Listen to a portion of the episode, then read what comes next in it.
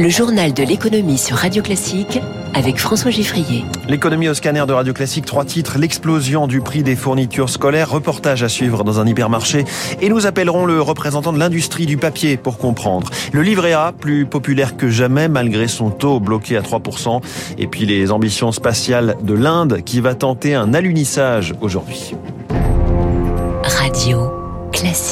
On a l'habitude de dire que la rentrée, ça pique un peu, mais cette année, ce qui fait mal avec cette rentrée scolaire, ce sont les étiquettes au rayon fournitures scolaires en particulier. Les prix, ils sont en hausse de 10% par rapport à l'année dernière, selon les relevés de l'UFC Que Choisir. Une inflation deux fois plus forte, donc pour les cahiers, les trousses, les compas et les tailles crayons que le reste de nos dépenses. Sujet suffisamment sensible pour que la nouvelle ministre des Solidarités, Aurore Berger, fasse un déplacement sur ce sujet. Ce sera cet après-midi. Alors, Zoé Pallier, les familles que vous avez rencontrées à Issy-les-Moulineaux, près de Paris, font très attention au choix des fournitures qu'elles mettent dans leur chariot. Jamais Edwige n'aura passé autant de temps au rayon fourniture, caddie dans une main, liste dans l'autre. Il y a quand même 4 pages. Même pour cette mère de famille payée 3000 euros brut par mois, le choix du compas est plus délicat que l'an dernier. C'était soit celui-ci, soit celui-ci. Ok, bah tu prends le moins cher. On est parti dans un autre, une autre enseigne aussi juste avant pour voir euh, ben, où est-ce qu'on avait les produits les moins chers. C'est la première année qu'on fait ça. Patricia a deux enfants et recycle au maximum les fournitures de l'an passé. Bâtonnet d'école, on a pris. Ciseaux. J'en ai déjà. Feutre d'ardoise. J'en ai déjà. C'est le papier qui augmente le plus, 30% de hausse par exemple à l'échelle nationale pour des copies doubles. J'ai eu 398 euros par enfant d'allocation euh, de la rentrée scolaire. Ça suffit pas. Il faut mélanger. On prend un peu de la marque et un peu de sous-marque. Si on fait pas comme ça, on peut pas s'en sortir. Pour éviter le gaspillage, les clients achètent aussi plus de vrac, constate Philippe Gélino, chef du secteur non alimentaire à Auchan. Donc là, vous avez effectivement des crayons feutres, vous avez des crayons de couleur vendus à l'unité. On le voit que ça pourrait être dans nos chiffres d'affaires, dans le nombre d'articles que l'on vend. On a une croissance à deux chiffres. Les parents s'adaptent, mais beaucoup restent inquiets pour la rentrée. Après les fournitures, il faut souvent acheter de nouveaux habits aux enfants, avec là aussi un budget restreint. Reportage radio classique de Zoé Pallier. Bonjour Paul-Antoine Lacour. Bonjour monsieur. Délégué général de Copacel, c'est l'Union française des industries de carton, papier et cellulose. 30% de hausse sur les copies doubles, le papier on l'entendait. Est-ce que ces hausses-là, mais aussi sur les cahiers, les agendas, sont justifiées? Bah, elles sont complètement compréhensibles euh, dès lors que l'on étudie un peu la manière dont se forment les prix de ces articles. Ce que les consommateurs doivent avoir à l'esprit, c'est que les articles qu'ils achètent maintenant dans les rayons, ils ont en réalité été fabriqués euh, en début d'année, alors prenons février pour fixer les ordres de grandeur, et que euh, ces fabrications reposent elles-mêmes sur des achats de pâte à papier ou des achats d'énergie qui ont pu survenir en 2022. Euh, ce que je veux dire par là, c'est que les prix que l'on voit maintenant pour les articles de papeterie intègrent une structure de coût qui est celle de 2022 Or, comme vous le savez, 2022 a été l'année pour laquelle on a battu tous les records en termes de matières premières et en termes de coûts euh, de l'énergie, du gaz et de l'électricité. Alors justement, où en sont les prix de la matière première euh, par rapport à il y a un an ou deux ans? Alors depuis janvier de cette année, les prix ont rebaissé. Pour vous donner un ordre de grandeur, on a perdu sur le prix de la pâte à papier 40% depuis janvier. Mais c'est pas contradictoire ce que je vous dis là avec mon propos juste avant. C'est-à-dire qu'on peut à la fois être dans une séquence où depuis janvier, on enregistre un, reflux à la fois du coût de l'énergie, du coût des matières premières et donc du coût des papiers et articles qui seront fabriqués maintenant et vendus plus tard. C'est donc pas contradictoire avec le fait que les articles qui seront vendus maintenant, eux, sont encore une fois le reflet des structures de coûts euh, d'il y a euh, un an et que ces coûts sont euh, en hausse par rapport à 2022. Est-ce que les industriels de la fourniture scolaire avaient pris sur leur marge jusqu'ici? Alors moi je peux, peux pas parler pour eux hein, parce que moi je représente les industriels papetiers donc ils sont en amont donc je ne veux pas parler en leur nom. Ce qui est certain c'est que ce que l'on a constaté d'un point de vue économique c'est qu'on a eu des mouvements d'amortissement en 2022 c'est-à-dire qu'en 2022 beaucoup d'entreprises ont moins augmenté leur prix qu'elles ne l'auraient dû dans une logique de répercussion stricte d'augmentation des coûts. Donc voilà donc il y a cet effet différé que l'on constate dans beaucoup de secteurs d'activité.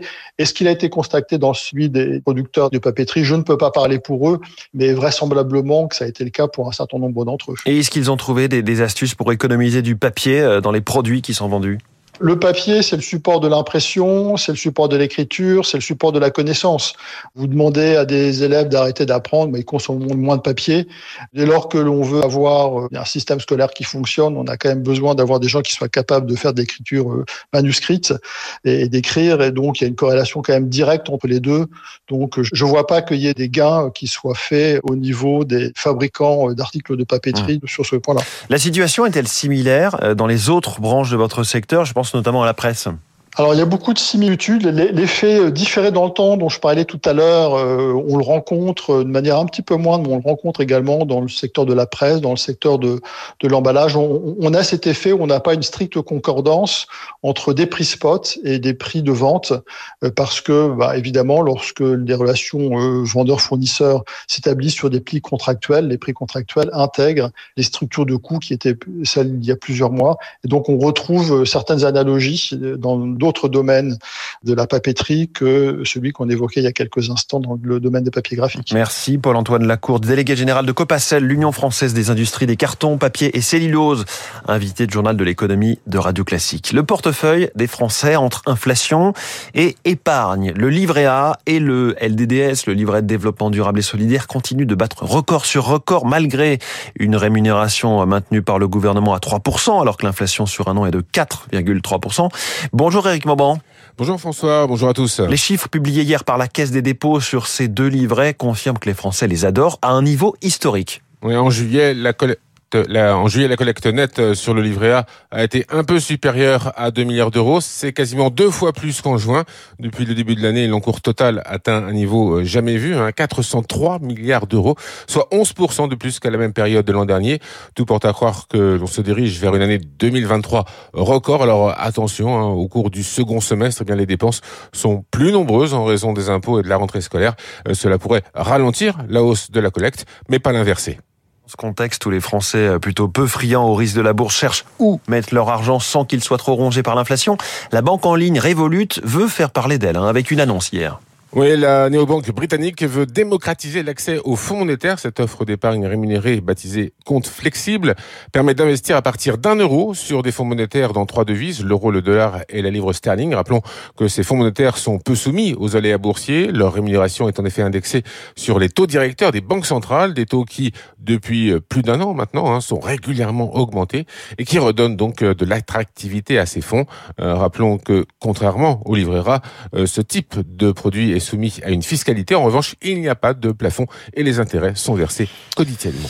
Merci Eric Mauban. L'actualité de l'énergie avec d'abord ce phénomène étonnant, c'est-à-dire dans les échos ce matin des prix négatifs pour de l'électricité produite par énergie solaire. C'est arrivé plusieurs fois avec un record au printemps de moins 740 euros le mégawattheure aux Pays-Bas, gros producteur de photovoltaïque. Et en France, dimanche dernier, entre 13h et 14h, les panneaux solaires du pays ont produit 12 gigawatts. C'est colossal. Le problème, c'est quand cette grosse production arrive en plein été, en pleine journée, en plein week-end.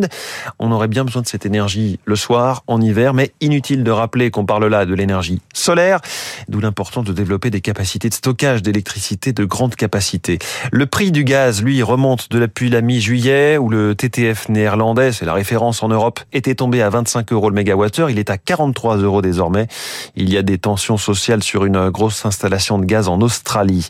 Le pétrole, le baril de Brent est à 84 dollars. Les marchés financiers hier le Dow Jones a perdu 1,5%, le Nasdaq a grappillé 0,06%, le CAC 40 a gagné 0,59% à 7240 points. Ce qui captive les marchés ces jours-ci, ce sont les microprocesseurs avec une double actualité, le début euh, du processus d'introduction en bourse du géant britannique ARM. On en reparlera avec euh, Virginie Robert des Échos pour son édito économique à 7h10 ici même. Et puis on attend les résultats trimestriels de Nvidia, autre champion du secteur, qui avait vu son cours de bourse exploser avec l'émergence de l'intelligence artificielle qui est très gourmande de ces processeurs surpuissants. Il est 6h54, quelques jours après l'échec de l'alunissage d'une sonde russe sur le pôle sud de la Lune. L'Inde tente sa chance aujourd'hui. Le pôle sud de la Lune est très accidenté. La mission est donc délicate mais stratégique, pas uniquement pour des raisons d'image, loin de là, comme nous l'explique Stéphane Barensky, le rédacteur en chef de la revue Aérospatium. Principalement les ressources qu'on pourra avoir sur la Lune, ce sera des ressources intéressantes à utiliser pour faire des choses sur la Lune. Par exemple, pour, produire des éléments dont on aura besoin pour installer des bases habitées. L'eau, c'est la première parce qu'à partir de l'eau, on peut avoir donc de l'oxygène, on peut avoir oxygène et hydrogène liquide pour euh, alimenter des moteurs, pour alimenter des piles à combustible, pour, euh, pour obtenir donc des choses qu'on n'aura pas à importer de la Terre, puisque le moindre kilo importé de la Terre coûte une fortune. Les États qui maîtriseront l'accès au pôle sud de la Lune seront les mieux placés pour finalement récupérer les meilleurs endroits. Puisque une fois que quelqu'un s'est installé et a déposé ses expériences, il peut dire aux autres pays qui ne collaborent pas avec lui, ne venez pas trop près de mes expériences parce que vous allez les perturber. C'est une façon finalement de conquérir des territoires. En France, la querelle sur les impôts de production continue. Le patron du MEDEF, Patrick Martin, a redit hier son opposition à un étalement de la baisse promise. Réponse ce matin du député de la majorité, Jean-René Cazeneuve, dans le journal L'Opinion, lui qui est rapporteur général du budget. Cet étalement est une piste envisagée parmi d'autres. La promesse du président de la République sera tenue, affirme-t-il. Un petit événement dans le monde de l'édition. Un nouveau Gaston Lagaffe, 22e tome malgré la volonté de Franquin, disparu en 1997, que son personnage ne lui survive pas. Les éditions Dupuis ont fait confiance au dessinateur canadien Delaf pour donner de nouvelles aventures à, à la gaffe, ce personnage paresseux et maladroit qui passe son temps à faire perdre celui de ses collègues de bureau. Parution attendue le 22 novembre et ce après des mois de contentieux avec la fille de Franquin, Isabelle. Dans un instant, nouveau coup de cœur de l'un de nos animateurs ou animatrices